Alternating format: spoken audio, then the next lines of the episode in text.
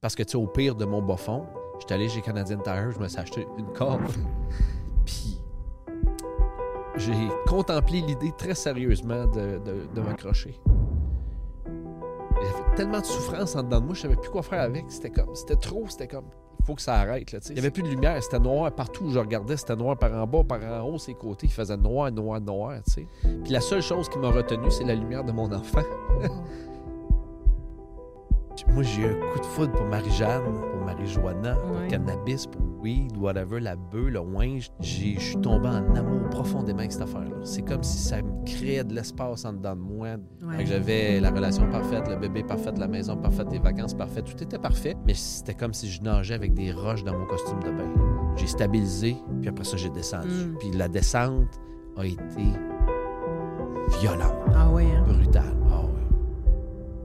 Et là, à ce moment-là, je me retrouve tout seul dans la maison, puis là, tout me pète d'en face.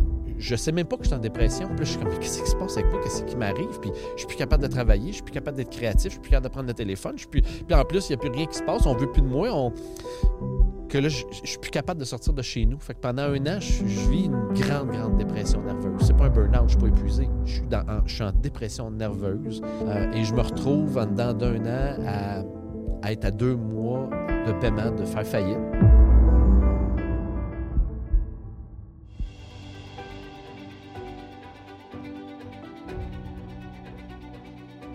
Salut, mon ami David Bernard. Merci d'avoir accepté euh, mon invitation pour euh, mon podcast Tout peut changer. Euh, je trouvais que tu étais un invité extraordinaire pour ce podcast-là parce que dans le contexte du titre qui est Tout peut changer, toi, clairement, dans ta vie, tout a changé. Ouais. En tout cas, beaucoup de choses ont changé. Puis j'avais envie justement que tu puisses euh, partager ça avec les auditeurs, justement, donner aussi de l'espoir, mais de l'espoir avec des actions concrètes que tu as posées. Donc, de l'espoir, mais des outils, des, des façons de percevoir la vie aussi qui, qui pourra, euh, aider les, qui pourra aider les gens aussi euh, qui nous regardent ou qui nous écoutent à désirer eux autres aussi de toucher à l'espèce de, de bien-être que tu sembles goûter. Ça, hey, tu mets la barre haute, hein? Je te mets ça. La pression est, Ben, est là. tu sais, moi, je t'aime d'amour. Mm. Tu sais, je, je t'aime sincèrement d'amour. Je te vois et t'entends cheminer. Je t'entends Mm. parce que des fois, on se parle juste au, au téléphone. Mais, euh, puis pour moi, tu es un exemple de, de, oui, de rétablissement. Tu es un exemple de résilience, mais tu es un exemple d'humilité aussi. Bon, tu me diras, il y a de l'ego. Sais, je veux dire, quand tu as de l'humilité, en général, il y a un petit peu d'ego qui est passé par là. Ouais. avant, pendant longtemps, j'ai été un faux humble. Ouais. C'était une carte qui était payante pour moi de, de jouer l'humble, mais en arrière, il y avait mon petit crosseur, mon ego qui était là, qui faisait Je les ai bien bluffés, tu sais. Jusqu'au jour où je l'ai eu d'en face d'un chiclette, j'ai ramassé mes dentaires, mon petit ego, ma petite orgueil, puis je me suis secoué, puis je me suis relevé en, faisant des changements dans ma vie. Mais je te dirais que oui, je pense que l'humilité, c'est. Euh, c'est une de mes plus grandes signatures comme humain parce que j'ai cette croyance-là profonde que euh, tous les gens autour de moi, c'est des enseignants. Mm. Puis quand je suis dans une posture de je le sais, je peux pas recevoir. Fait qu'à chaque jour, moi, que les gens que je rencontre, on- juste avec les gars en studio, tantôt, je suis arrivé, je leur posais des questions. C'est une opportunité pour moi de grandir, d'apprendre, d'évoluer. Fait que je suis comme, pourquoi? Tu sais, la règle d'or, c'est t'as as deux yeux, t'as deux oreilles. Fait que tu devrais écouter puis observer deux fois plus que tu parles. Pour Mhm. moi, j'essaie de l'appliquer au quotidien vraiment au maximum. Bon.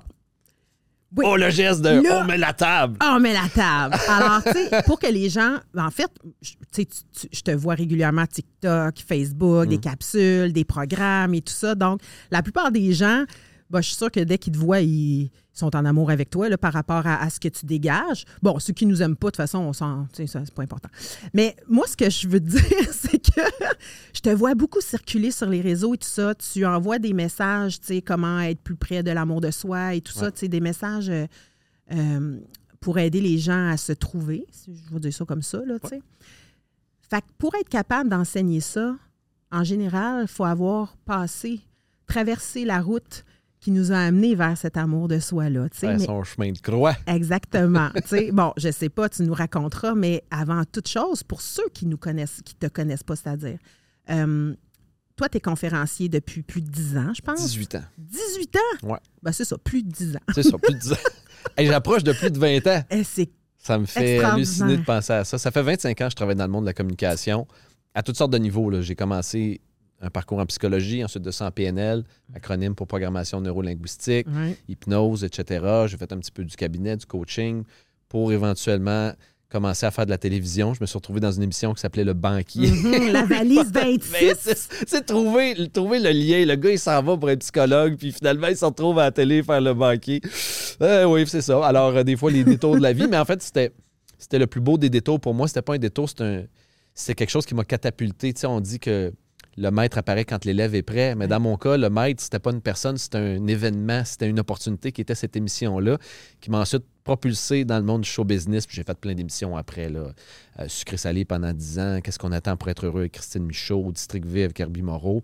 Puis J'ai animé pendant cinq saisons euh, Direction la mer sur les ondes d'évasion. Mhm. Puis en même temps, ben moi, j'ai jamais perdu mon objectif de vue qui était de toucher le cœur des gens, Ouais. la communication, l'humanité. Fait que j'ai commencé à écrire des livres. J'ai écrit cinq livres sur différents sujets et je donnais des conférences un peu partout au Québec, en Europe. Et euh, c'est ça. Là, après, ça va faire 18 ans que je donne des conférences, 1850 à peu près là, de données. Pas rien, là. Ouais, c'est un, c'est un- parcours. Là, tu es rendu à éventuellement la quatrième cohorte de ton programme Prêt pour l'amour. Ouais, qui va débuter au mois d'octobre. Uh-huh. Puis, euh, dernièrement, tu me disais qu'il y a un livre qui va se publier sous peu. Mars? Exact, avril, 2024. euh, 2024. Mars 2024, ouais. Le, le titre? Provisoire, ça va être quelque chose autour de la transformation. et par la bande, un programme s'en suivrait ou serait. Oui, ça en Lance- suivra s'en officiellement suivra, aux ouais. alentours du mois d'avril. Fait que toi, Ouais. tu chômes pas, dans le fond. Euh, ben, il faut que je rattrape le temps perdu parce que j'ai chômé pendant une couple d'années dans ma vie. J'étais sur le petit idol, pout, pout, pout. Mhm. Oh, Hakuna Matata. Yeah, Ben, don't je- worry about a thing. Yeah, because every little thing is gonna be alright. Ouais, non, ça a été ça pendant longtemps. Fait que là, aujourd'hui, c'est comme si j'ai l'impression qu'il faut que je rattrape le temps perdu. Fait que je, je mets les bouchées doubles. Ben écoute, tu nous amènes sur le terrain. euh, oui. le terrain qu'il faut, en fait. Ouais. Tu sais, moi, je, je- bon, on va y aller un petit peu par le début, c'est-à-dire que le pourquoi aussi que je pense que tu vas pouvoir aider beaucoup de gens avec ton histoire. Mhm. Bon, on, on- on t'a regardé tout, on a regardé toute ta sphère qui est glorifiée, hein, tout Ouais. ce qui paraît. Ouais, le beau, Hein, le voit la brillant, le fleur. Glossy, le wow, hey, il est bon, il fait tout, tout- il- lui, tout ce qui touche, euh, c'est Midas, ça se transforme en or, il y a du succès, ça va bien. Puis pendant longtemps, moi, j'ai été très, très bon pour, je me permets l'anglicisme, là, mais pour milquer ça. Mm. Je propulsais, euh, je faisais la promotion sur mes médias sociaux qui étaient quand même tout petits à l'époque, là, mais je faisais vraiment la promotion de ma vie parfaite. Ouais. J'avais la relation parfaite, le bébé parfait, la maison parfaite, les vacances parfaites, tout était parfait. Puis c'était pas mal intentionné, ça partait d'une d'une bonne intention d'être validé, d'être aimé, d'être Ouais. reconnu. Mais derrière ça se cachait mon côté obscur, Ouais, qui, lui, voilà. n'était pas dévoilé. Mais que tu vas nous en par- que tu vas nous partager, là. non, non, je, je veux rien savoir de ça. Je parle pas de ça pourquoi? T'as dit salut. Ben oui, c'est sûr que je vais t'en parler tant que tu veux. Qu'est-ce que tu veux savoir? Je veux tu sais déjà tout, Ben c'est toi qui m'as aidé à me rétablir, Seigneur. Puis je suis contente que ça ait fonctionné pour toi puis que ça continue d'aller bien, tu sais, dans, dans, dans ta vie au niveau des dépendances. Mais là, Ah, c'est tous les. Mais c'est, je voudrais pas dire un combat, mais c'est un, un exercice et une pratique quotidienne. hein. C'est pas comme euh, ça y est, je suis guéri, euh, je suis plus dépendant. J'aime pas l'étiquette. Moi, tu sais, je suis un, Ouais. un peu euh, là-dessus. euh, je suis le rebelle un peu des, du- des mouvements où que j'ai fréquenté, les 12 étapes, euh, parrain, tout ça. J'ai tout, j'ai tout essayé ça, puis c'est vrai que je reviens, je repars. je- ah, Il y a des affaires qui je suis comme accrochent. un autodidacte qui prend ce qu'il aime puis qui discarte ce qu'il aime pas. Puis je sais que ça, mettons, dans le mouvement, ils vont dire fais pas ça parce que ça, c'est la meilleure manière de rechuter. tu sais. Puis je dis pas que c'est vrai ou pas vrai. Euh, mais j'ai jamais trop aimé l'étiquette. Puis c'est toi d'ailleurs qui m'a aidé à changer ma perspective là-dessus parce que l'étiquette limitée de je suis un, un dépendant, mettons, ben maintenant j'ajoute le mot en rétablissement, Ouais. puis là ça passe. Mais avant, juste dire bonjour, David, dépendant, je trouvais que c'était très limité de. Allô, je m'appelle David, je suis dépendant, c'est ça que je suis. Non, non, je suis pas juste ça, là, tu sais, je veux dire, j'ai plein d'autres affaires dans ma vie. C'est sûr que ça, c'est c'est une, une bête noire. Elle va toujours être là. Elle sera probablement jamais, j'ai même ajouté probablement, mais jamais guérie. Mais en rétablissement, on dirait que ça apaise toute la- l'affaire de je suis pas juste ça, puis je suis sur un chemin, je suis en évolution, je suis pas limité par ça. Euh, la vie est ouverte devant moi, puis c'est tout est en fonction aussi des choix que je fais quotidiennement. Même si des fois, c'est pas juste une question de choix, j'ai l'impression que pendant longtemps, je voulais tellement choisir autre chose que d'être dans un comportement destructeur puis de consommer. Mais c'est comme si je- c'était plus fort que moi, ça prenait le dessus sur moi. Ouais. Il a fallu que j'aille chercher de l'aide. Mhm. J'étais pas capable tout seul. Ça, de reconnaître ça, c'est la première étape, là, de reconnaître que tu as perdu le contrôle de ta vie, puis tu remets ça en quelque chose de plus grand, peu importe le, mot, le nom que tu veux dire à ça, là, que ce soit ton cœur, ton instinct, quelqu'un d'autre, euh, Dieu, Jésus, Bouddha, là, Krishna, euh, Donald Trump, Ah oui, hein. qui tu voudras. sais, moi, à partir du moment où j'ai reconnu, mais vraiment que j'avais j'avais pas le contrôle, ça a été euh, la- le début d'une suite, d'un rétablissement qui s'amorçait, qui était haut en couleur, mais euh, tant extraordinaire. Puis peut-être boucler avec ce que tu disais au début, aujourd'hui, je fais pas juste avoir l'air. Je suis vraiment, je suis vraiment heureux jusqu'au bout de mes doigts. là. Ça me soigne des parts de peau. Je me couche le soir puis je suis chanceux. Ah, ça va tellement bien. Là. Donc, la gratitude est arrivée dans ta vie. euh, Ah oui. Tu peux la palper, Ah tu peux palper l'abondance qui Ah revient. Qui- C'est comme s'il y a un retour qui s'est fait Mm. dans le.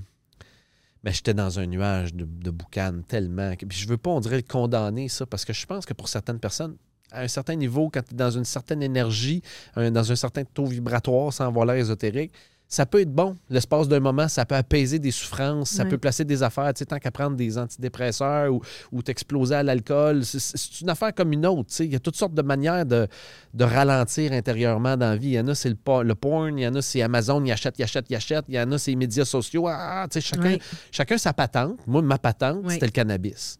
Puis ça marchait, puis j'aimais ça.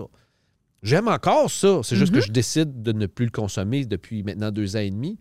Ça va faire là, deux ans et demi, mais Hey, ça, c'est ex- Moi, là, je me souviens tellement de la première journée que tu es rentré dans mon bureau. bro, là, là, je reviens de loin. Là, on tu parle de gars. bro? Oui, oui. c'était quand t'es ma bro, là, girl. Parce que, parce que tu sais, hey, non, mais là, moi, là, quand, quand c'est.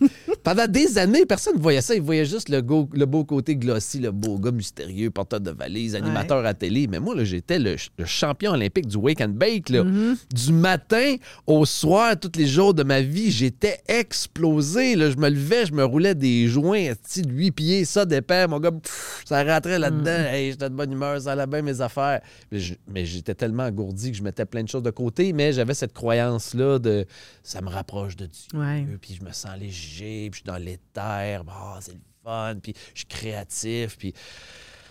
Ouais, je me suis raconté bien des histoires, tu sais. Je, je- je dis pas que ça a été que du négatif, il y a eu du positif là-dedans, sinon j'aurais arrêté, ça fait longtemps, mais Il y a souvent une période, de toute façon, la- le début, avant de développer la dépendance, il y a la- l'aspect euh, qui peut être plus plaisir. euh, la façon dont on va le décrire, ça va être que ah, j'ai du fun, mais on n'a pas encore les conséquences. non, les conséquences pour moi sont arrivées beaucoup plus tard. Moi, je suis tombé en amour avec ça, j'avais 18 ans. Puis ça a été, tu sais, comme sais, comme un coup de foudre, là. Mhm. Dès le premier regard, là, ça te chatouille d'un culotte. Là. Dis, Moi, j'ai un coup de foudre pour Marie-Jeanne, pour Marie-Joanna, pour cannabis, pour weed, whatever, la bœuf, le wing, je t'appelle ça comme tu veux. J'ai un coup de foudre pour cette plante-là, que tu peux dire médicinale, euh, hallucinogène, psychotrope, peu importe. Parce qu'aujourd'hui, elle commence à être un peu puissante qu'elle était, là, plus puissante qu'elle était. J'ai- Je suis tombé en amour profondément avec cette affaire-là. C'est comme si ça me créait de l'espace en dedans de moi, dans ma contraction de. J'ai toujours eu une grosse carapace euh, de protection envers le monde externe parce que je pensais. J'ai toujours. Pendant longtemps, j'ai eu cette croyance-là que le monde dans lequel j'évoluais était dangereux. Ma- la réalité était dangereuse. Mm. Aussitôt que je sortais de chez moi, je me sentais en menace, en survie, en hypervigilance. Quand tu es en hypervigilance tout le temps, là, hey, ça te draine le système, tu es fatigué. Fait que quand tu rentres chez vous, là, t'as besoin, tu veux descendre. Fait que oui, tu peux faire de la méditation, du yoga, du breathwork, mais fuck that. man. Moi, je voulais avoir quelque chose qui allait aller plus vite que ça. Moi, Mm. j'appelais ça mon, mon raccourci pour ralentir vite. OK. Fait pas besoin de méditer pendant 20 minutes, là. Deux puffs, mon homme, puis t'es wouh! Mhm. T'es ralenti, t'es calme, tu te sens dans le moment, tu te sens aligné, enraciné, les chakras sont dépoussiérés.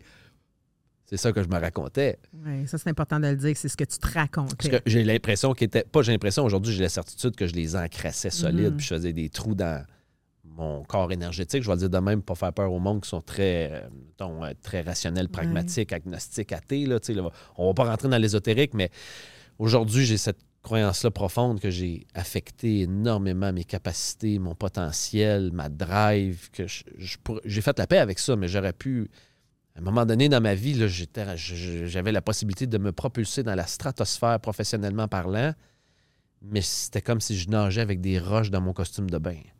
Fait que de par le fait que j'avais un certain talent que le créateur m'a donné, mais aussi beaucoup de travail, j'ai monté, j'ai stabilisé, puis après ça, j'ai descendu. Mm. Puis la descente a été violente, Ah oui, hein? brutale. Ah ouais.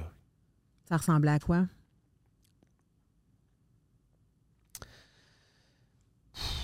En quelques, un peu de mots. euh, D'abord par une. Et boy, je sais même pas par où commencer, mais j'ai eu une relation avec une, une- une femme extraordinaire, une très bonne personne, mais avec qui le fit était, était pas optimal, euh, romantiquement parlant, amoureusement parlant, mais avec qui j'ai un enfant.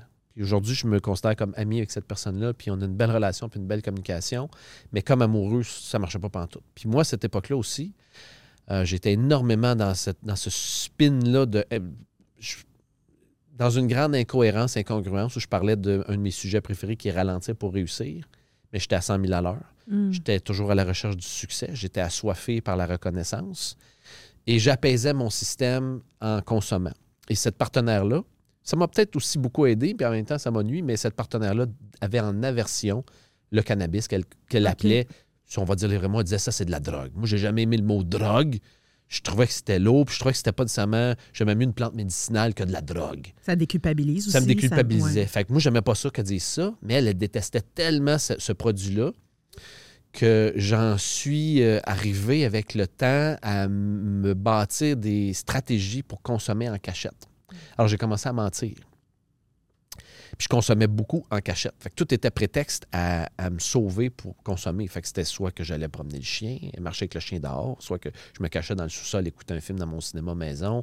Puis là, j'allais dans la dernière chambre d'invité dans le sous-sol, j'ouvrais la porte, puis là, c'était, c'était- fait pas être juste euh, avec un, un joint, parce que ça allait sentir, il fallait que ce soit une- à la pipe. Et puis, ah, Tout là, je te- stratégique. ah là, je te, là. je te parle de mon dark side. Alors, tout ça pour dire qu'après quatre années de vie commune, moi, je suis en train de chuter parce que je suis pas heureux dans la relation. J'engourdis ce je suis pas heureux-là avec encore plus de consommation en cachette, en mensonge. Elle le sent évidemment, elle le sait évidemment, mais il y a beaucoup de non-dits dans notre relation. Puis c'est l'ironie de l'affaire, c'est que moi, je travaille comme coach amoureux puis que j'aide le monde à attirer l'amour dans leur vie. Puis je leur parle de communication consciente entre hommes et femmes, mais tu peux pas avoir plus cordonnier mal chaussé à ce moment-là que David Bernard. Ça n'en est pathétique Tu tellement vas avoir un ça. sentiment d'imposteur. Ben oui, là, totalement. Mais c'est fou comment tu peux t'engourdir là-dessus. Puis ça, il y a bien des affaires qui ne devraient pas passer qui passent. Mm. Dans mon cas, c'est ça qui arrive. Jusqu'au jour où, euh, longue histoire que je ne passerai pas, mais on décide de se séparer d'un commun accord. On se sépare. Et là, à ce moment-là, je me retrouve tout seul dans la maison. Euh, papa une semaine sur deux. Puis dans ma, dans ma semaine tout seul, là, je, là, je suis vraiment seul avec moi-même. Puis là, tout me pète d'en face. Mon identité que je me suis bâtie depuis les 20 dernières années de Monsieur Parfait, Mhm. de regarder comment tout me va, le succès, Midas, ah wow, il est, il est animateur, il est conférencier, il est auteur, il est coach, ça va donc bien ses affaires à la maison, le gros char, puis tout ça me pète d'en face. Je n'arrive plus à le sourire fake, il craque de partout. Mais il craque tellement que là, je, je suis plus capable de sortir de chez nous. Fait que pendant un an, je, je vis une presque sabbatique année, heureusement. J'avais quand même un peu de, de fonds pour subvenir à mes, mes besoins. Et là, on dirait que je n'arrive pas encore aujourd'hui à de- sortir les termes exacts, mais de mon, de mon impression, j'entame euh, une nuit noire de l'âme, en ce sens que je vis une, une grande, grande dépression nerveuse. C'est pas un burn-out, je ne suis pas épuisé. Je suis, dans- en, je suis en dépression nerveuse. Mais dépression, quand tu y penses, c'est quoi?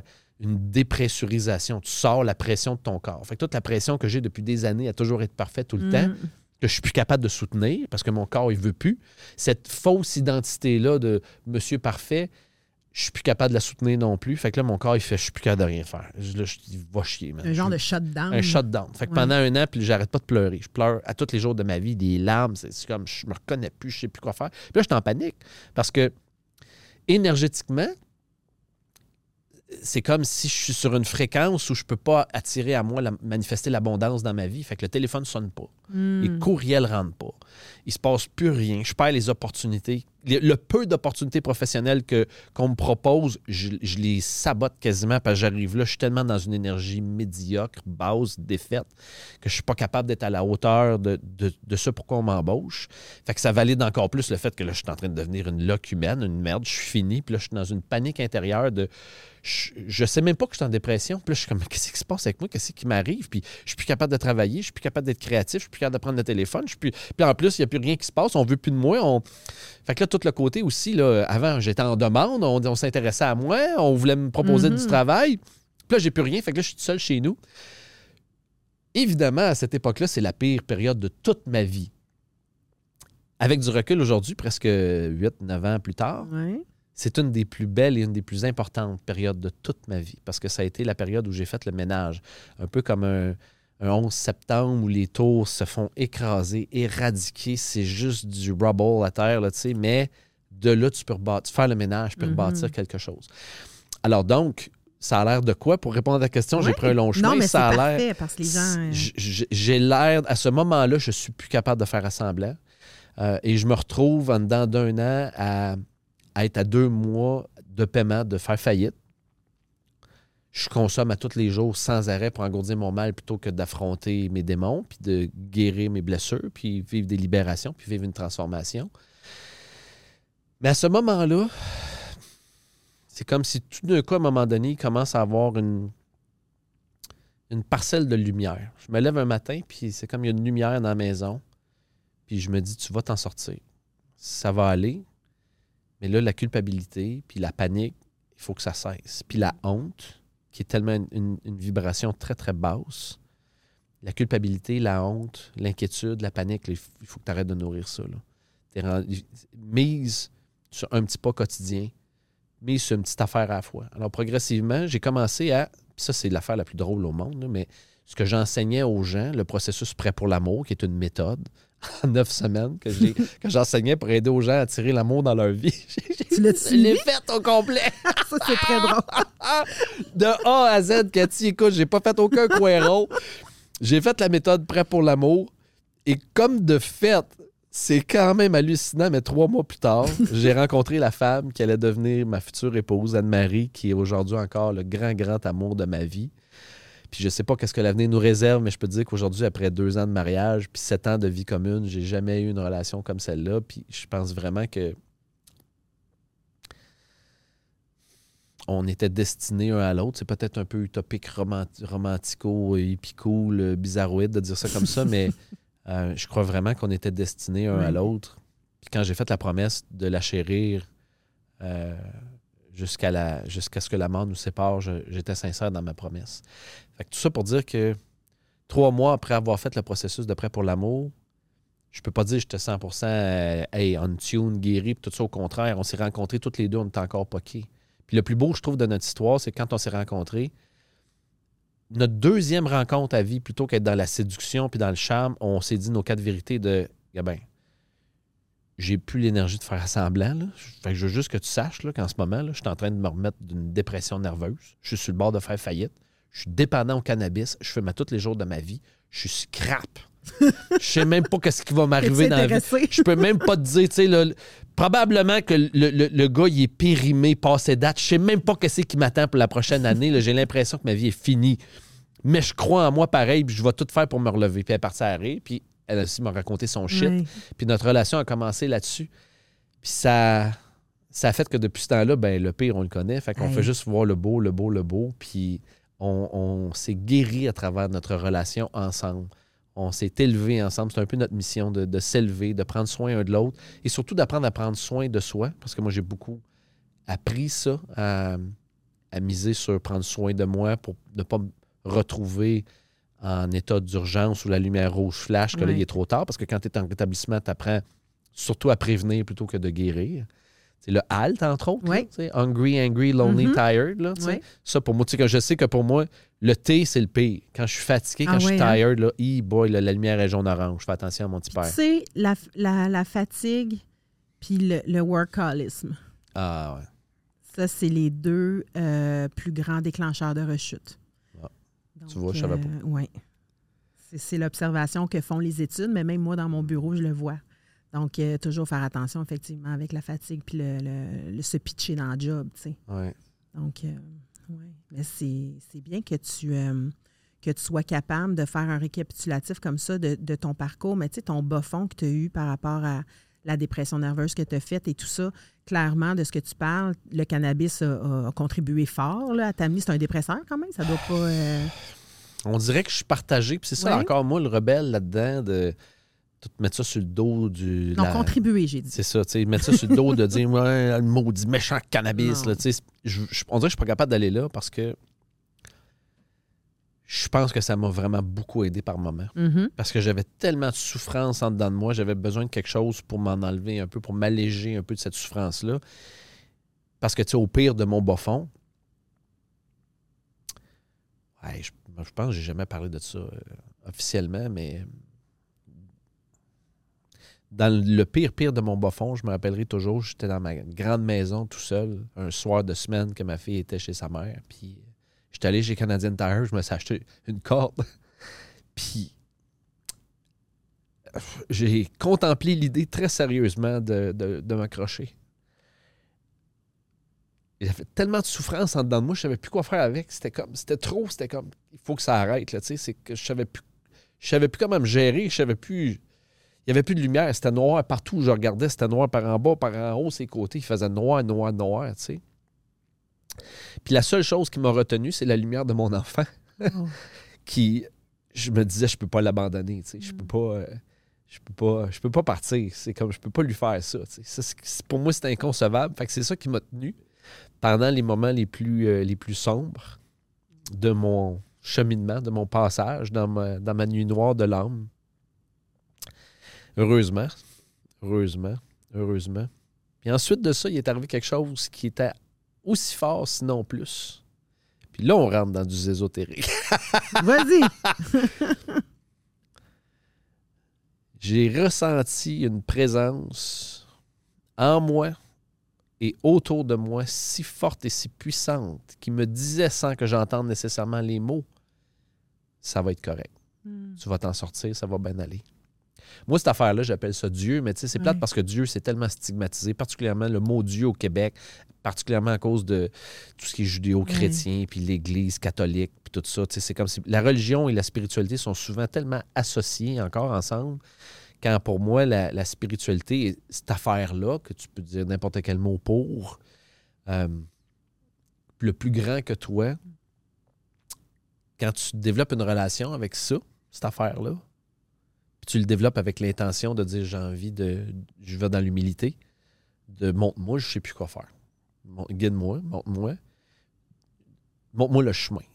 Puis fais ça tellement clair, esti, tellement clair qu'un enfant de 6 ans comprendrait le message parce que moi, je comprends pas vite dans la vie. fait qu'il faut que ça soit clair. Mm. Parce que là, là, je suis comme, je suis à bout du bout, là. Puis, poup, bam, il y a une personne qui est placée. Oups, t'entends une affaire à la radio. Oups, t'écoutes un podcast de Cathy Duchamp. Ah. C'est comme des signes qui te sont placés, de, ça va être correct. Mm. Il y a un chemin pour, pour aller mieux. Il y a un chemin pour te rétablir.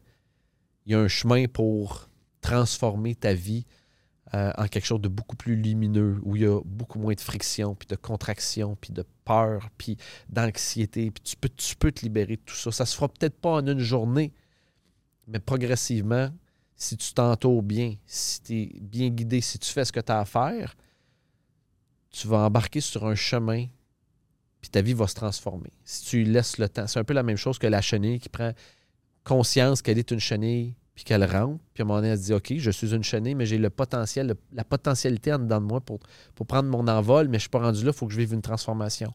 Et la prochaine étape, d'abord, c'est d'accueillir, c'est de comprendre que je suis dans cette, dans cette situation-là. Puis ensuite de ça, c'est de l'accepter en allant dans une espèce de cocon, une chrysalide, pour se nourrir d'elle-même, de ses déchets, de, ses, de toute sa souffrance, de toutes ses croyances limitantes, de toutes ces affaires qui la la Mm. entrave son évolution pour progressivement, ensuite de ça, briser la chrysalide, le cocon, l'ouvrir, puis prendre un envol, déployer ses ailes, puis prendre un envol. Mais ça, ça se fait pas en deux secondes. Puis dans, l'air, dans notre société qui est dans l'ère de l'instantané, où il faut tout le temps que tout aille vite. Oui. Tu veux être diverti, c'est la télé, la radio, TikTok, Instagram. Ah ouais, tu t'es diverti instantanément. T'as faim, beau, tu trouves le frigo, hey, micro-ondes, let's go. Tu veux être informé, radio, télé. Tout va vite. C'est la même chose dans nos relations. Puis on s'attend à ce que ce soit la même chose avec notre établissement. Mais hey, l'ami, là, va falloir, pas va falloir, mais je t'invite à de, faire preuve de bienveillance avec toi, de douceur, puis d'être conscient que le facteur temps là-dedans est important. Une blessure, ça nécessite un temps pour se guérir. Je me suis coupé dernièrement l'orteil, ben, j'ai pas regardé euh, trois heures plus tard si la coupure était, fermée. Non, elle ne l'est pas. J'ai mis un plaster, j'ai mis du polysporin, je l'ai nettoyé. Je me dis que je vais laisser la, la- la nature faire son, suivre son cours. Je vais laisser mon corps faire ce qu'il a à faire. Mais c'est la même affaire pour tout notre instinct, toute notre machine, tous nos corps, que ce soit émotionnel, intellectuel, physique, biologique. C'est comme, il y a un temps de, de- de guérison, il y a un temps de libération, il y a un temps de rétablissement. Puis si tu veux aller plus vite et être plus smart que le processus, tu vas retomber. tu sais. Fait que c'est comme, donne-toi une chance. Fait que ça pour dire que cette, cette espèce de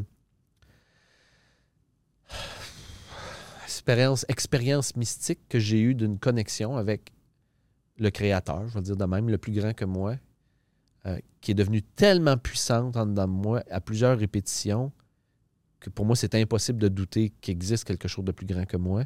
J'ai senti que cette affaire-là voulait vraiment mon bonheur, mon bien-être, ma guérison et conspirait quotidiennement en ma faveur pour m'aider, sauf que là-dedans, il y avait une affaire. C'est que j'ai hérité du libre arbitre à ma naissance. C'est mon choix. Oui. Il n'y a pas rien qui va se faire forcer sur moi. Est-ce que tu veux guérir ou tu veux rester pris dans ta boîte à patauger dans la marde? C'est toi qui choisis. Puis oui, des fois, la boîte est attirante. Hey, c'est le fun. T'es ben, ah, hey, puis la, la vie de party, c'est le fun. Oui, c'est vrai, c'est le fun. Mais il y, a une- il y a une conséquence à ça, puis il y a un prix. Puis plus le temps passe, plus que ce prix-là, il devient cher. Mhm. Et moi, je l'ai chèrement payé. Moins que bien du monde, mais à mes yeux, à moi, je l'ai chèrement payé. Ben, quand même, ce que tu partages, euh, c'est quand même des bouts rough, là. Je veux dire, avoir des idées noires, euh, avoir l'impression qu'on ne sait plus qui on est, euh, qu'il n'y a pas le bout au bout, que le bout n'arrive plus, tu sais. Ouais. Euh, c'est quand même des, gros, euh, des grosses conséquences quand même, là, tu sais, des, des gros événements que tu as pu vivre, ressentir. Ça a été quoi ton processus? Tu sais, tu parles, tu sais, là, tu parles avec une belle sagesse. de- Mais ton processus au niveau de la rechute, est-ce que ça a fait partie? Parce que des fois, on entend, dans- moi j'ai un petit peu de misère avec ça, puis je le, je le nomme euh, sans, sans, sans problème. Là. Euh, souvent, on va entendre des, des dépendants dire euh, le- la rechute, ça fait partie du processus. Moi, je suis pas d'accord. C'est-à-dire que oui, fais quelque chose avec si ça arrive, mais c'est trop.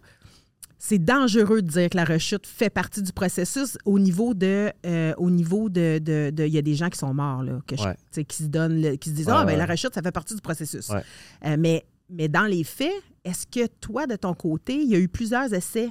Ah oui, Euh, à travers les années, il y a eu des.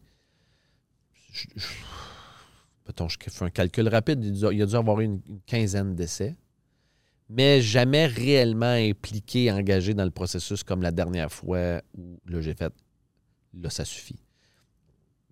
Peut-être que moi, je te dirais comme phrase, plutôt que ça fait partie du processus, la rechute. C'est peut-être pas mieux, je sais pas, là, mais moi, j'ai envie de dire ce que tu comprends pas par la sagesse, la vie va te l'enseigner par la douleur. Parce que quand ça va bien, tu fais le party, puis quand ça va Mhm. mal, tu ralentis, tu réfléchis, puis tu ajustes tes comportements. Alors moi, j'ai eu beaucoup de souffrance dans ma vie parce que je comprenais pas vite. Ouais. Fait que, la, la- la rechute, ça faisait partie de ma non-compréhension, Ouais. dans le fond.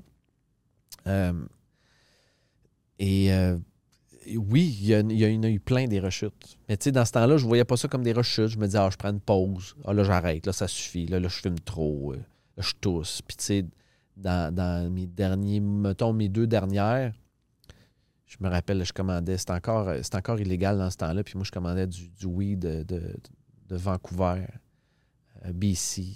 Il était fort avec du. Puis là, je me faisais des salades. Je mettais du pot, du hash, puis du tabac ensemble. Puis là, je fumais ça. Puis là, je toussais, je toussais, je toussais. Puis ma blonde, à l'époque, parce que ça, c'était une affaire qui a, qui a contribué grandement à, ma guérison et à ma libération, elle m'a toujours dit dès la première journée je, je t'accueille comme t'es puis je veux pas te changer. Si tu veux fumer, fume à tous les jours. Si tu veux fumer du matin au soir, fume du matin au soir. Quand tu vas sentir que c'est assez, tu vas arrêter. Puis j'ai pas envie que tu arrêtes pour moi, je veux que Mm. tu arrêtes pour toi.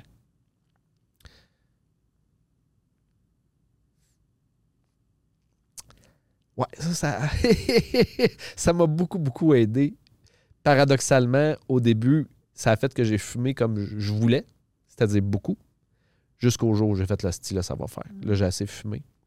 Puis dans les derniers moments, là, écoute, Cathy, je toussais là, le soir, je, je dormais plus, je toussais. Je prenais du sirop antitusif tellement je fumais.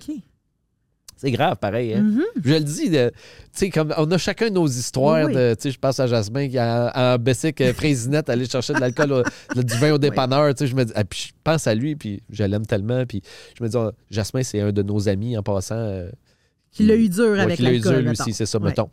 Puis, euh, moi, tu sais, dans mon pire, c'était rendu là. Puis c'était rendu mon pire. Mon pire, je te l'ai raconté, Mhm. mais mon, mon, mon- Mon ma, suite, ma suite de pire, parce que ça, ça a été le Ah, fond après. du baril, mais ça a continué après parce que j'étais quand même encore dépendant. Puis, OK. j'étais pas encore prêt à me guérir. Fait que là, je, je me suis remis tranquillement. C'est comme si la rencontre de euh, ma, ma partenaire, ça m'a donné le goût. Mais pendant un an, j'ai fait OK, là, je, je vais tranquillement essayer de me remettre sur pied. Puis je me suis remis sur pied à recommencer à travailler tranquillement, puis tout ça. Mais j'étais encore vraiment dans mon vice de consommateur, puis euh, même plus que jamais. J'ai fait, j'ai joué ma carrière tellement de fois là, comme conférencier. là. Je fumais une demi-heure avant d'embarquer sur scène. OK. J'allais fumer dehors, là, me mettais du parfum, me mettais du clear eyes, un petit peu de catch. Ah ouais, let's go, ça va bien aller. Puis c'est très. C'est paradoxal, pas paradoxal, mais c'est quand même intéressant parce qu'il y a plein de d'humoristes, de comédiens, euh, entre autres américains. Ils fument sur scène quasiment, ils vapotent sur scène, puis ah, ça les met dans un état. Puis c'est pour ça que je peux pas condamner l'affaire Non, parce je qu'il y en a pour qui ça amène quelque chose, puis ça m'amenait quelque chose aussi. Mais moi, ça faisait pas ça. Mm. Moi, ça faisait que j'arrivais sur scène, mélan- les cartes étaient mélangées dans le jeu de cartes en esti. Là. J'avais pas ma paire. Là, là, là, je, je cherchais mes, mes affaires. Puis, sais, je me rappelle une fois qu'on était allé- je suis allé en France, euh, je suis devant 500 personnes, puis là, je suis en, en sevrage. Puis moi, j'avais le sevrage difficile. Il y en a qui. Je sais pas si c'est comme ça pour tout le monde, mais moi, le sevrage du cannabis était violent. là. La première semaine, là, je devenais les yeux cernés, vert, la peau vert, blanchâtre. Je transpirais toute la nuit, des sudations. Puis ça pouvait, ça pouvait. Si je disais, OK, je vais continuer ma- ma- mon sevrage, ça pouvait durer, ça pouvait durer deux, trois semaines que j'étais dans un état épouvantable, là, dépressif, anxieux. Il y a le- un shutdown puis un reset Ouais. de ton système hormonal puis de juste évacuer tout ça qui est accumulé dans ton corps. Et moi, c'était violent. Fait que là, imagine, je m'en vais en France. puis sais, juste pour te dire, là, avant de prendre l'avion, j'étais à Pierre-Éliott Trudeau à l'aéroport, puis j'étais en train de poffer juste avant d'embarquer, Avant juste, avant d'embarquer dans l'avion. Puis là, je m'en vais à l'avion, puis on, euh, on- j'arrive là-bas, tu sais, puis j'étais en décalage horaire. J'ai pas faim. Puis là, je commence à, à avoir le sevrage qui embarque, là, boy. Je me suis retrouvé devant un public français, 500 personnes. Puis là, tu sais, ça fait, à ce moment-là, ça doit faire, je sais pas, 14 ans, 13 ans que je donne des conférences. Je suis habitué, j'en ai fait, j'en ai fait des shows, j'ai fait des... Je me suis retrouvé devant Bercy, 10 000 personnes, euh, le Zénith, 5 000 personnes. Tu sais, je suis pas mon premier rodéo, là. J'en ai fait des barbecues. Puis là, je me retrouve devant ces 500 personnes-là. Ça fait 5 minutes sur le stage. Je gèle.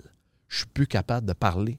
Je- un, un blanc, là, parc, un noir, là, je vois plus rien, je comprends plus que c'est. Je suis pas capable de parler. Il a fallu que je débarque de scène. OK. Il a fallu que je débarque de scène. C'était.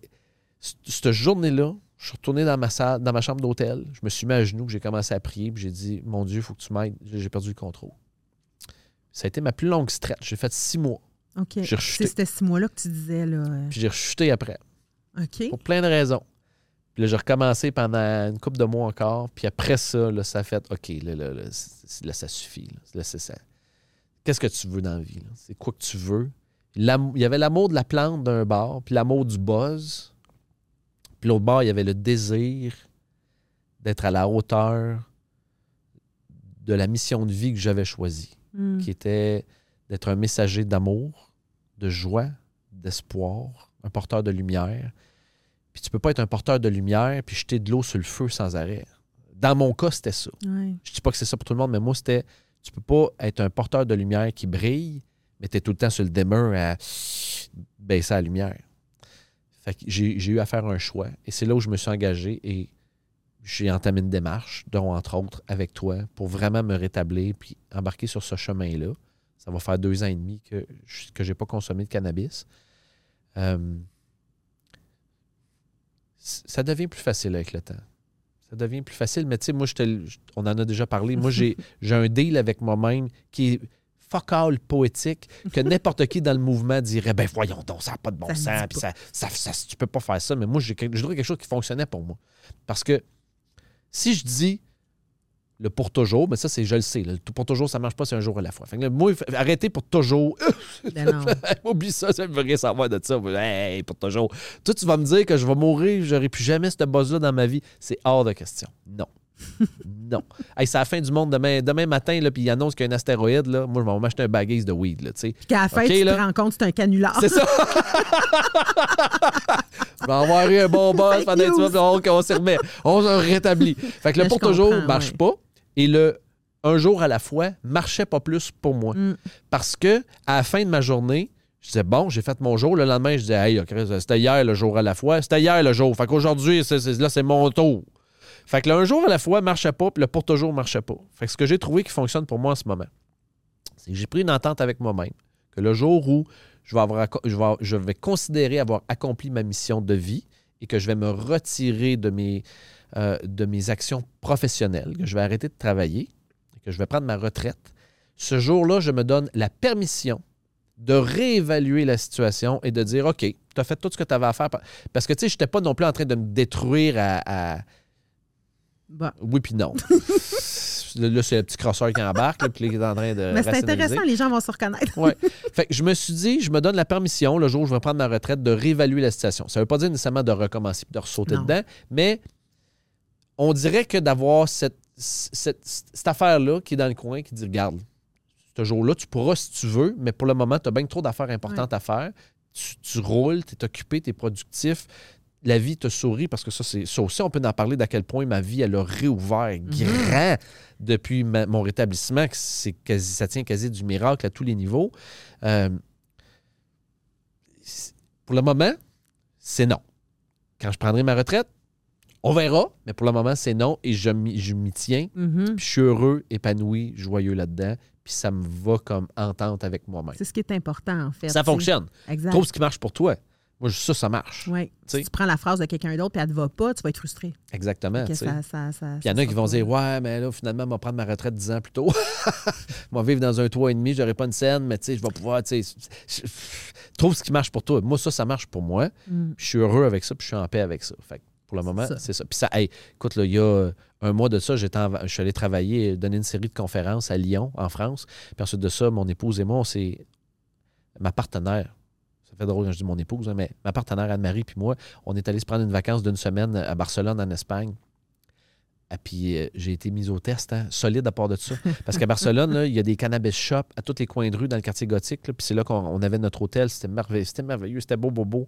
Ta blonde, elle faisait-tu des petits caca nerveux? Avais-tu peur? Les deux premiers tu- jours. Ouais, hein? Ah, les deux premiers jours, elle m'a regardé. Mais puis le pire, c'est qu'elle faisait des caca nerveux juste en projection parce que moi, j'étais solide, raide comme une barbe. J'ai dit, T'as- t'as même pas besoin de stresser. Mm. Je te l'ai dit avant ma retraite, c'est non. T'as même pas besoin de stresser. Et puis écoute, ça sentait le pot partout, là, partout, partout. Ça t'a pas, tu sais, je, je m'en parlais comme ma fille Trigger.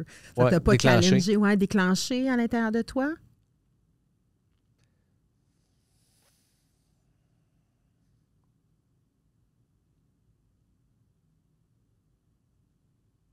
Ça, ce serait une longue conversation à avoir. OK. dans le sens que j'ai pris le moindre mal des deux. C'est-à-dire que moi, j'ai une relation avec l'alcool qui est définitivement beaucoup moins toxique, mais qui est quand même présente. Euh, j'en abuse vraiment pas autant que j'ai pu faire avec le cannabis. Puis je- vraiment, je me trouve de plus en plus équilibré avec ça. Mais en vacances là-bas, définitivement, j'ai décidé de célébrer la vie en consommant de l'alcool plutôt qu'en fumant du cannabis. Comme ce qui est accepté tellement dans la société et que c'est tout le temps disponible partout. J'en ai pas fait un usage autodestructif, par contre, mais j'en ai fait un usage euh, très chirurgical de bon, ben, tant qu'à fumer, je vais boire du vin, moi être heureux, moi être le- ça va être le fun. Puis j'en ai-tu besoin pour être heureux? Non, absolument pas, mais c'est sûr que ça te donne des shots de dopamine, puis ça enlève la pression, puis ça t'amène dans un état un peu altéré. Pas quand t'en abuses trop, mais juste un petit peu, tu sais. Fait que j'ai- comme pallié un peu le déclencheur. Puis je sais que c'est dangereux parce que certaines personnes, ils vont boire, puis ça les amène vers. tout à fait. Moi, c'est pas mon cas. Moi, c'est comme si j'ai réussi à compartimenter ça, puis j'ai fait non. Mais vraiment aussi, c'est. Non. Non pour répondre à ta question, parce que je me rappelle d'où je viens. Puis le chemin, il était dur. Il a été laborieux. Il a été souffrant. Euh, du sang puis des pleurs. Là, tu sais, là, c'est comme. Je n'ai pas envie de retourner là. J'ai pas envie de retourner là dans ce contexte-là. Fait que peut-être que le jour où j'aurai Mhm. 75 sur mon ponton, puis je vais peut-être me griller un joint, peut-être on verra. Ce sera peut-être une autre paire de manches. Puis peut-être pas non plus, parce que peut-être je vais être rendu à un autre niveau spirituellement aussi. que. Où je vais regarder ça, je vais faire, regarde, c'est cute, là, tes petites affaires de weed, là, mais on- je- probablement que ça va être ça, mais pour le moment, je suis plus, je cherche l'homéostasie, l'équilibre, euh, et maintenir le, le rétablissement. Puis ça fonctionne comme ça. Mais justement, quand tu parles de l'alcool, tu sais, parce que tu nommes, hein, tu sais, l'alcool, c'est un peu, tu me regardes. Vas-y, vas-y. L'alcool, c'est un peu, un, comme tu dis, ça enlève l'inhibition. Puis effectivement, parfois, ça nous amène à notre drogue de choix. Mettons, je sais que tu n'aimes pas le mot drogue, mais tu sais, à, à- à notre dépendance de choix, notre substance de choix. Puis, euh, dans ton cas, tu dis non. Par contre, j'aimerais ça savoir, plutôt que de te poser la question, c'est quoi ta relation à l'alcool, j'aimerais ça que tu me parles de ta relation à l'engourdissement de bord. Parce que, tu comprends? Ben oui. ma question? Oh, sale pourriture. non, non, je fais des farces. Euh, ma, mais ma relation à l'engourdissement, tu sais, moi, je, je- je pense que, bon, là, je vais répondre avec ma tête un peu, là, mais j'ai cette croyance-là que l'humain, on a tous un besoin fondamental qui est celui de ralentir. Ouais. On a tous besoin de ralentir, puis on a, tout, on a tous différents chemins qu'on utilise pour ralentir de façon organique dans le flow optimal ou parfois de façon toxique, autodestructrice, autodestructrice et sabot- dans le sabotage. Fait que pour moi, ralentir, ça peut être synonyme de l'engourdissement, parce que quand tu t'engourdis, c'est comme si ça ralentit. Euh, fait que tu peux ralentir dans la conscience en faisant du yoga, de la marche, du breathwork, de la respiration, en allant dans un café, écrire des Mhm. affaires, ou tu peux ralentir en t'engourdissant, en buvant, en fumant, en te grossant, en whatever Tout la patente. toute la patente. En, en- en prenant un peu d'âge, je suis rendu à 46, mon, ma pulsion puis mon élan de besoin de m'engourdir est définitivement beaucoup moins fort qu'avant. Quand j'étais dans ma vingtaine, c'était hors de contrôle. Dans ma trentaine, c'est là que ça a pris une ampleur immense. Puis début quarantaine, c'était comme, je sentais que ça commençait à descendre. Puis je commençais à m'outiller pour faire des choix plus conscients. Euh, fait que, on dirait que j'ai pas de réponse parfaite à te donner parce que j'aime le feeling d'être engourdi. Ouais. J'aime ça. J'aime les états altérés. Euh, tu sais, j'ai étudié tout ce qui est euh, trans, chamanisme. Je suis allé là-dedans. Là, tu sais, si on- je peux te, te faire une conférence d'une heure sur la psilocybine, là, ce champignon-là. Ils vont dire le champignon magique, la drogue hallucinogène. non, non, attends une minute. Ça, je vois vraiment ça comme une plante médicinale. Ouais. Si c'est utilisé dans la conscience avec un bon guide, ça peut te sauver des années de thérapie de faire ça. Euh, tu sais, je- même affaire, même MDMA, ah oui, mais c'est chimique, c'est de la synthèse. Oui, mais ça peut t'ouvrir le cœur tellement grand que ça peut créer une expérience référence qui va t'aider à guérir des affaires, puis à toucher à des blessures qui sont tellement souffrantes, mais quand tu t'en détaches, puis tu les observes avec un peu de perspective, ça peut te, per- ça peut te permettre de trouver des pistes de solutions pour pardonner, pour guérir plein d'affaires. Fait que tu sais, encore une fois, je suis mitigé parce que Mm. c'est toujours c'est la dose d'utilisation que tu en fais. Si tu es là-dessus tout le temps, sans arrêt, puis là, je parle pas de la, certaines autres substances qui sont bien plus violentes, euh, qui sont beaucoup plus destructrices aussi, où je suis pas allé. tu sais. Mais moi, dans mon cas, c'est comme si je pense qu'il peut y avoir des bienfaits à un certain engourdissement par moment. Comme par exemple, quand j'étais tellement en souffrance, j'utilisais l'outil du cannabis pour Mhm. m'apaiser, comme certains vont utiliser les antidépresseurs, comme d'autres vont utiliser l'alcool, etc. Est-ce que je me creusais un trou avec ça sans le savoir? Probablement parce que c'est un dépresseur, puis ça me faisait descendre. Puis si je me suis retrouvé dans un cercle vicieux de ça fait mal, je fume, j'ai moins mal, mais après ça, quand je dégèle, j'ai encore plus mal. Fait que là, Mhm. c'est comme c'est pire, c'est pire, c'est pire, c'est pire. Fait que je suis comme un peu que partagé. ça crée un peu un. Pour ça que c'est important que les gens entendent que l'idée, c'est surtout de demander de l'aide. Parce Oui. que de le faire par soi-même avec Oui. un joint ou avec Oui. un verre d'alcool, ça risque de ne pas aider. Dans les faits, tu parles de ce que je comprends, en tout cas, c'est que tu parles que sur le moment, ça Ah l'aide dans le sens où tu es engourdi, justement. Ça crée de l'espace. Ben oui, ça permet de que- respirer. Sauf que tout ça s'accumule par la bande en dessous, puis l'anxiété, puis tout ce qui vient avec. Mais c'est illusoire et Mhm. c'est. Encore là, Mais, mais c'est correct, comme là, un on peu, là, jase. parce que c'est comme si euh, tu pourrais dire ouais mais c'est pas c'est pas vrai ou c'est illusoire ou c'est généré chimiquement parlant whatever c'est pas comme ça exemple tu médites ouais mais dans le moment dans ta réalité c'est ça que tu vis ça mettons Ouais. que moi j'ai j'ai eu des prises de conscience extraordinairement puissantes sous l'effet de la psilocybine qui m'ont permis de guérir des affaires dans ma vie, qui m'ont permis de pardonner dans ma vie. Puis tu vas dire, ouais, mais là, t'as pris un champignon, puis c'est ça qui t'a l'a amené. C'est ça que j'ai de l'air quand je te parle? Non, vraiment pas, au contraire. Mais tu sais, moi, moi, dans ma réalité, Ouais. qui est subjective, parce que notre réalité est toujours subjective, parce qu'on a tous une réalité imaginaire qui est notre réalité réelle dans notre tête, Mhm. mais il y a la réalité extérieure réelle et notre réalité imaginaire, puis on en a tous une qui nous est unique, propre à Ouais. chacun, qui est bâtie de nos croyances, nos valeurs, nos filtres. Mais moi, dans cette réalité-là, prendre ça, ça m'a amené à oups, ouvrir des affaires, prendre conscience de certaines choses qui étaient possibles, que je pensais pas qu'ils étaient possibles avant. Fait que ça m'a Mhm. aidé à guérir des choses. Est-ce que c'est pour tout le monde? Probablement pas. Est-ce que si tu étais recontracté dans le contrôle, je te suggère de faire ça? Probablement pas. Tu vas pogner un Ouais. méchant débuzz, pas le fun, parce que la plante, elle va te secouer le pommier, puis elle va te passer le, le tamis là-dessus, puis tu vas trouver ça plate, puis souffrant. Ça peut peut-être être une bonne chose aussi, mais bon, je me perds un peu dans l'explication pour dire que j'ai un rapport avec l'engourdissement qui est délicat, en ce sens que je pense que toute ma vie, je vais aimer ça. Ouais, t'es un dépendant. Je suis un dépendant. de dire oui, ça? ben tu oui. En rétablissement. Je suis un dépendant en rétablissement. C'est la même chose avec l'amour. Tu sais, je peux me perdre dans l'amour. Je suis un amoureux de l'amour. J'aime ça. Euh, que ce soit le cannabis, l'alcool. Puis je pense que les plus, les plus belles expériences viennent dans la sobriété. Pas l'abstinence, mais la sobriété. L'abstinence, c'est que tu as vraiment envie, tu te retiens. La sobriété, c'est que tu fais un choix différent pour ta vie. Ça mettons comme dernièrement, j'ai fait deux mois, j'étais abstinent de l'alcool. Je n'étais pas en sobriété, mais j'étais abstinent. Les deux premières semaines, je ne serais pas ça le fun parce que j'étais en détox d'alcool. C'est pas parce que j'en consomme tout le temps ou à tous les jours. Je suis pas un gros, gros consommateur. Ça va être une fois, deux fois par semaine, admettons. Euh, mais je me sentais quand même mon corps en détox d'alcool, de le la roche de dopamine Ouais. que tu as quand tu prends ça, la légèreté que tu as, le côté ah, grégaire qui arrive. un sevrage aussi psychologique? Parce que souvent, Ouais. c'est le fait de savoir qu'on n'en prendra pas qui Ouais, nous gosse. Ah oui. Mais ça, je, je suis en train de réapprendre toutes sortes de, de manières de faire sans. Puis quand je suis arrivé en vacances à Barcelone, j'ai recommencé à en prendre. Euh, ça a été comme mon déclencheur qui m'a amené là. Euh, fait que, tu sais, je, pense que c'est du cas par cas pour chacun. Oui. Moi, personnellement, j'ai une relation qui est délicate où je dois m'observer puis je dois faire attention de j'aime ça m'engourdir, mais il y a un prix à l'engourdissement. Il peut y avoir des bienfaits, des affaires, qui des, des bonnies à, à ça, mais il peut aussi y avoir un prix cher payé si tu te perds là-dedans, comme moi, si tu as la fibre du dépendant. Fait que soit dans la conscience de tout ça, de te voir aller, puis à un moment donné, ça revient un peu pour bou- boucler avec le début, fais des choix. Parce que c'est ton libre arbitre que tu dois exercer de qu'est-ce que tu veux. Puis si t'es plus bien, puis si t'es malheureux là-dedans, puis ça, j'ai fait du meeting quand même un peu, là, puis c'est une affaire que je trouvais tellement beau dans tous les meetings, je l'entendais, des petits meetings de 8 personnes comme des gros meetings de 200-300.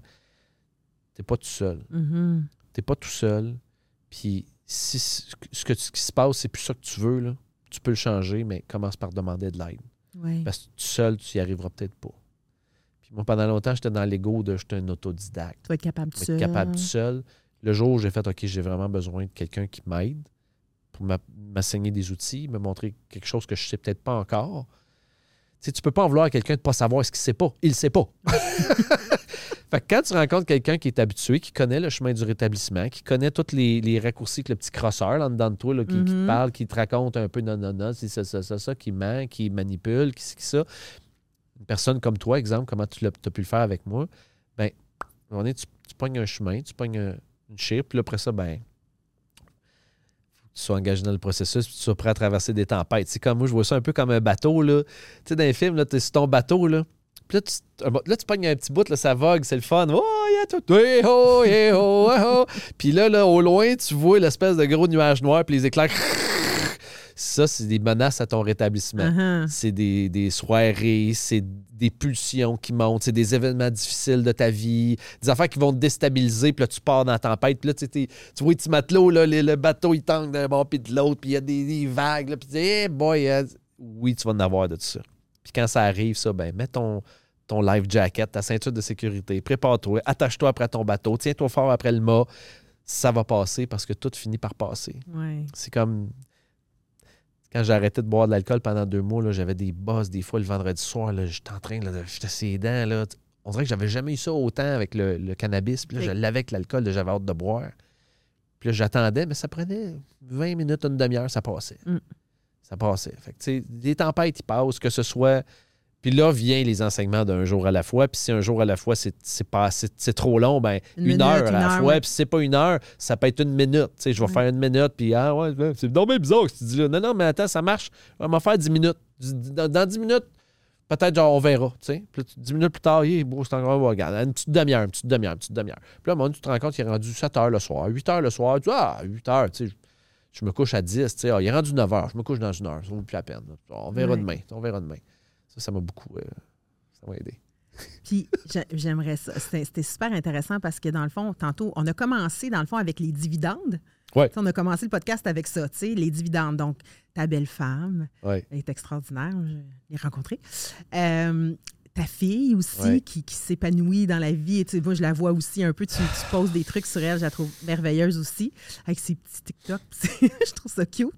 Euh, ta carrière, Mhm.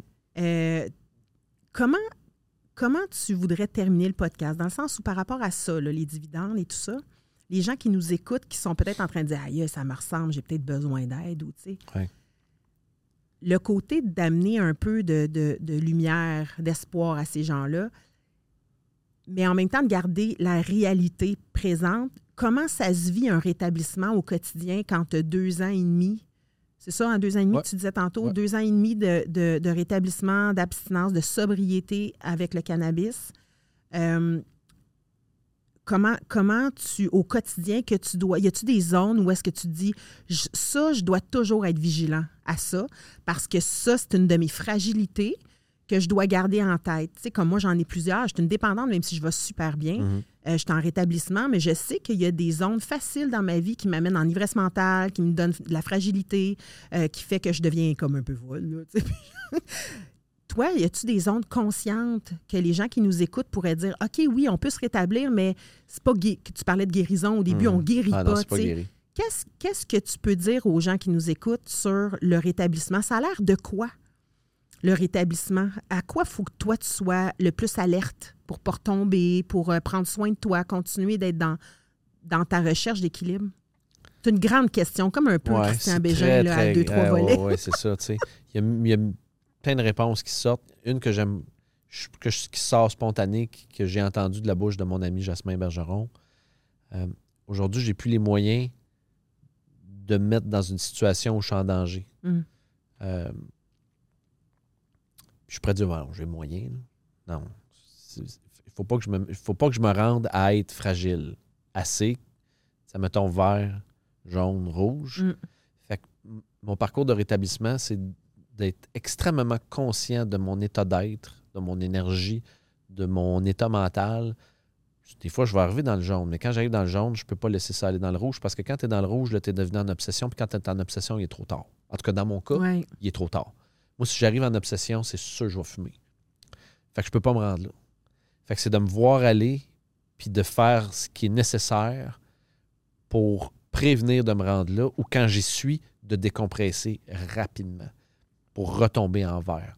Fait que ça, ça veut dire des fois de, de la gestion de mon horaire est très importante. OK. tu sais, De, de de prévoir des, des- des plages de repos, avoir des plages de méditation. Moi, mettons, je vais te résumer tout ça avec euh, deux mots. Trois. Pratique spirituelle quotidienne. Mm. Puis au mot spirituel, tu peux l'enlever, je veux dire pratique quotidienne. là. Une pratique quotidienne pour prendre soin de moi. Puis moi, j'ai la même routine à longueur de semaine depuis des années. Ma partenaire de vie, elle serait ici, elle pourrait en témoigner. Je me lève, je m'en vais dans le garage, je médite, je m'entraîne, je fais, je fais du travail énergétique. Mon premier 45 minutes de vie le matin, c'est consacré à ça, 5 à 6 jours par semaine. Je me laisse une journée off d'habitude. Mais 5 à 6 jours par semaine, c'est ma manière de m'assurer que je suis enraciné, que je suis aligné, que je suis connecté. Fait que c'est comme le bas est enraciné, Mm. le haut est connecté, je suis aligné, l'énergie circule. Puis de me voir aller à travers la journée. Il Il y a des journées où c'est particulièrement facile, c'est léger, je suis dans le flot, ça glide, ça flotte. Puis il y a d'autres journées où ça brasse, c'est électrique, c'est comme il y a de la friction, il y a de la contraction. Puis dans ces moments-là, ramène-toi. Oui. Puis pour se ramener, c'est d'un, il faut que tu te vois aller. Puis de deux, ben, c'est certaines affaires très simples. Moi, la respiration, le truc le plus simple, là, la double inspiration, Andrew Oberman, là, ils ont fait plein de podcasts là-dessus. là. Une double inspiration profonde avec une expiration de 5 secondes. Je fais ça trois, quatre fois.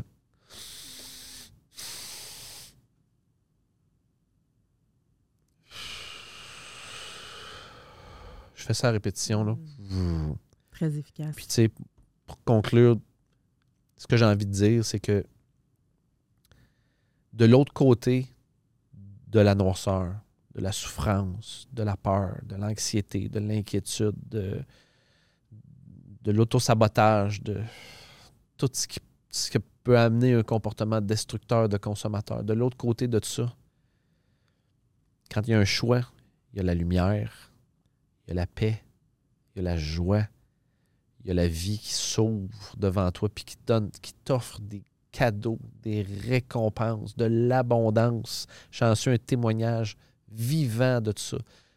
De recommencer à croire en ta bonne étoile, que ça se peut.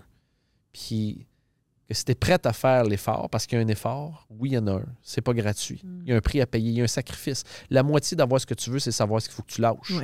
Ça, c'est le sacrifice. Mais si tu es prête à faire le sacrifice, la suite pour toi, après la transition difficile, oui, ça va être une pratique quotidienne, mais la suite sera grandiose. Je t'en fais la promesse. Mon bel ami David, t'es beau. Merci d'avoir accepté de partager ton, un grand bout de ton histoire. Puis, Ah, quand euh, même, hein, j'avais jamais fait ça autant. c'est extraordinaire. un grand merci à toi. Puis je suis convaincue que ça va toucher plein de cœurs. Ça me fait plaisir. Merci. S'il y en a qui veulent en savoir plus, ben, oui. c'est davidbernard.ca, euh, programme prêt pour l'amour.com, euh, mes médias sociaux, David Bernard partout, là, Instagram, TikTok, Facebook, YouTube, je suis partout. Mais on l'a nommé au début en plus, puis ça va être écrit à la Ah, fin du podcast. On va tout mettre ça en ligne. Merveilleux. Euh, les gens vont avoir accès à toi, puis je suis sûre que tu vas avoir euh, des demandes. Pas en mariage, je suis Non, non. marié. Merci à toi. Bienvenue.